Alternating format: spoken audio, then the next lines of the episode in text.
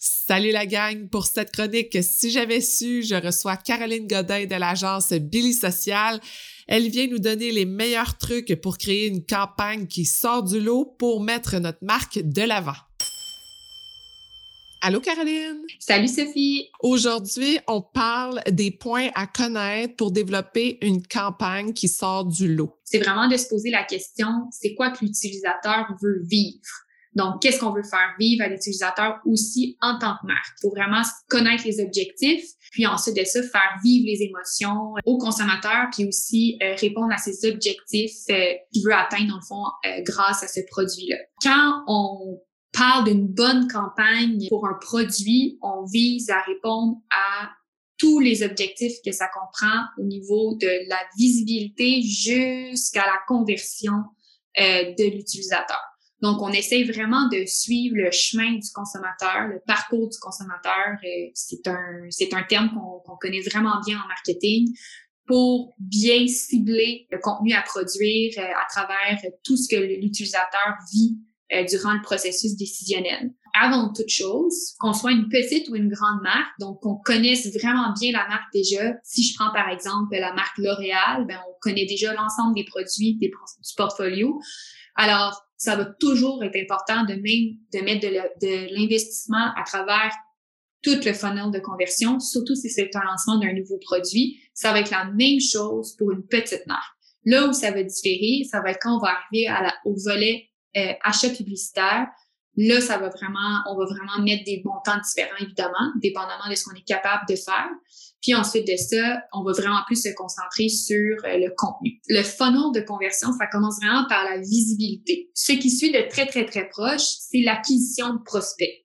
Ensuite de ça, un peu plus loin, on a l'engagement. Donc, on veut que le client engage avec nous. Puis ensuite de ça, on a la conversion, donc le moment où le consommateur fait un achat, donc qui dit, OK, oui, moi, c'est ce produit-là que je veux. Puis après ça, on a même une dernière étape après la vente, c'est ce qu'on appelle la fidélisation. Alors la fidélisation, je veux juste euh, mettre ça de côté pour aujourd'hui parce que même si euh, dans une campagne euh, vraiment robuste, on va aussi faire du contenu pour la fidélisation, dans ce cas-ci, on va vraiment se concentrer dans les premières quatre étapes du funnel parce que ça, la fidélisation, c'est vraiment à utiliser si on est une grande marque, moins en tant que petite marque parce que on va vouloir vraiment plus se faire connaître. Fait moi, je conseille de faire du plus de contenu au niveau de la visibilité euh, et de l'acquisition de prospects. Si on commence, dans le fond, quand on regarde, dans le fond, notre schéma, on commence par la visibilité. Donc, on veut faire connaître la marque. Donc, à cette étape-là, le contenu de campagne qu'on vouloir créer, c'est vraiment faire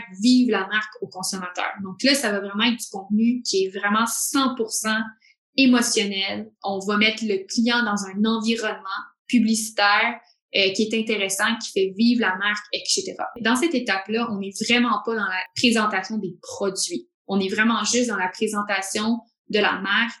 comme je disais, très, très proche, on a l'acquisition de prospects. Donc, en même temps qu'on travaille sur la visibilité, on va vouloir aussi travailler sur l'acquisition de prospects. Ça, ça veut dire qu'il faut avoir un plan dans notre campagne qui vise à rajouter des gens dans notre funnel de conversion. Donc, des nouveaux prospects, donc des nouvelles personnes qui pourraient potentiellement s'intéresser. C'est intimement lié à la visibilité, mais là, il y a vraiment, on demande une mini-action de la part euh, du consommateur, donc de nous donner des informations pour que nous, après ça, on puisse le cibler à travers des campagnes marketing. Ensuite, on est vraiment plus dans la phase engagement. Donc, dans la phase d'engagement, oui, on connaît l'engagement au niveau sur les réseaux sociaux. On veut que les gens like, on veut que les gens commentent, on veut que les gens partagent, enregistrent, etc. Mais l'engagement dans une campagne, c'est on veut, entre autres, que les gens engagent avec notre contenu. Que ce soit euh, prendre une action sur le site web, donc s'inscrire à notre infolette, participer à un concours. Donc, ça va être quoi la nature du concours, à quel, ça va être quoi l'envergure du concours aussi, parce qu'on veut vraiment que là, à cette étape-là, les gens disent, j'ai potentiellement besoin de ce produit-là, j'aime le produit, donc, peut faire une action euh, dans ce sens-là. Quand on parle de la campagne au niveau de la de l'idéation, on va montrer les bénéfices du produit. Donc, on est vraiment dans la phase éducation. Donc, on éduque notre euh, consommateur pour lui montrer les différents bénéfices, que ce soit une marque de cosmétiques ou une marque de produits nettoyants. l'étape de l'engagement, c'est vraiment de montrer à travers ce contenu intéressant comment le produit est efficace ou répond à ce que l'utilisateur, dans le fond, euh, veut obtenir grâce au nouveau rouge à lèvres. Ensuite de ça, la dernière étape, comme je disais, c'est la conversion. Donc, c'est vraiment l'étape ultime. Ça veut dire que à travers tout le contenu qu'on lui a présenté jusqu'à présent, là, on sait qu'il est intéressé, donc on veut qu'il convertisse. Donc là, il a montré de l'intérêt au niveau de la visibilité, il a vu plusieurs fois les publicités, il a même, on va dire, participé, euh, il a donné ses informations pour euh, qu'on puisse le solliciter à travers d'autres canaux. Donc, au niveau de la conversion, Là, on est vraiment plus agressif. À cette étape-là de la campagne, on veut vraiment que l'utilisateur comprenne qu'en tant que marque, on veut qu'il pose un geste. Donc, c'est probablement souvent la partie où est-ce que on peut euh, mettre un, un call to action. Donc, euh, on va vouloir dire à l'utilisateur d'acheter maintenant donc, euh, avoir un genre de sentiment d'urgence dans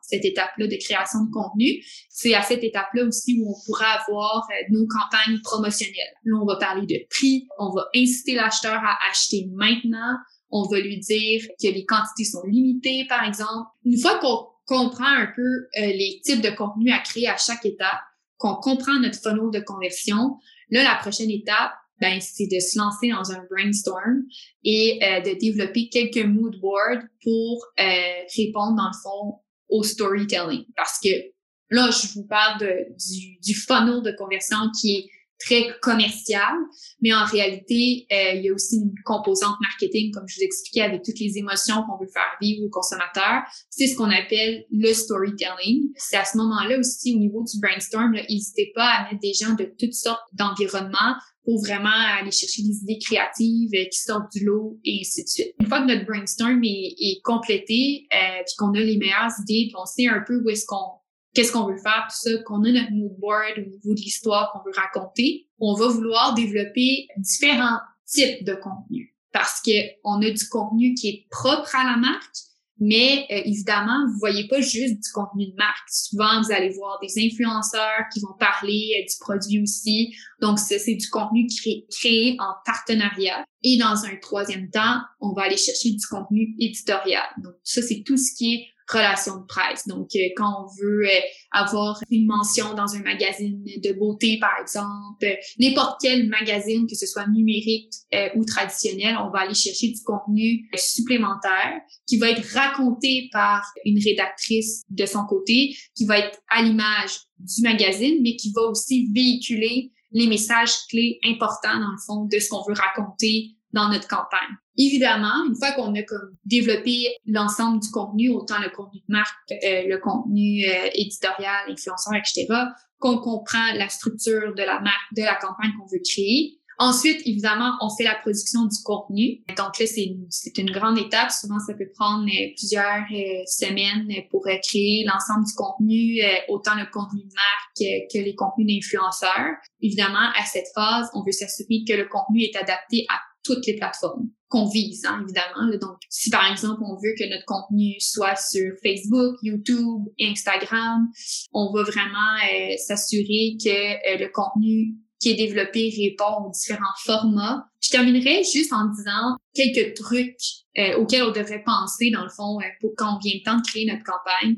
Rappelez-vous que les meilleures campagnes sont souvent issues de contenus qui se passent autour de nous. Quand si vous êtes un créateur de campagne, si vous devez réfléchir, vous faites partie des brainstorms, etc., bien souvent les campagnes se passent autour de notre environnement. Donc, soyez attentifs aux interactions sociales, soyez attentifs à ce qui se passe dans votre noyau familial, regardez aussi ce qui se passe déjà dans les nouvelles, dans l'actualité, etc. Puis n'oubliez jamais qu'une campagne qui est juste organique euh, va avoir beaucoup de difficultés à vivre à travers le temps. Vous voulez vraiment prévoir aussi un plan média pour être capable de supporter euh, l'ensemble de vos activités sur le numérique. Merci beaucoup, Caroline. Pour les gens qui ont des questions ou qui aimeraient travailler avec toi, où peuvent-ils te contacter? Sur euh, billy.social, c'est notre site web, et sinon, plateforme Instagram, billy.social aussi. Merci d'avoir été à l'écoute. J'espère que vous êtes incroyablement inspirés pour vos projets. Si ça vous intéresse de garder contact, rendez-vous sur Instagram sur le compte de Femmes de Fer ou abonnez-vous à l'infolettre. Et si vous aimez l'épisode, vous pouvez laisser un commentaire. C'est ce qui me motive à trouver les meilleures femmes de fer pour vous. Et je vous dis à la prochaine.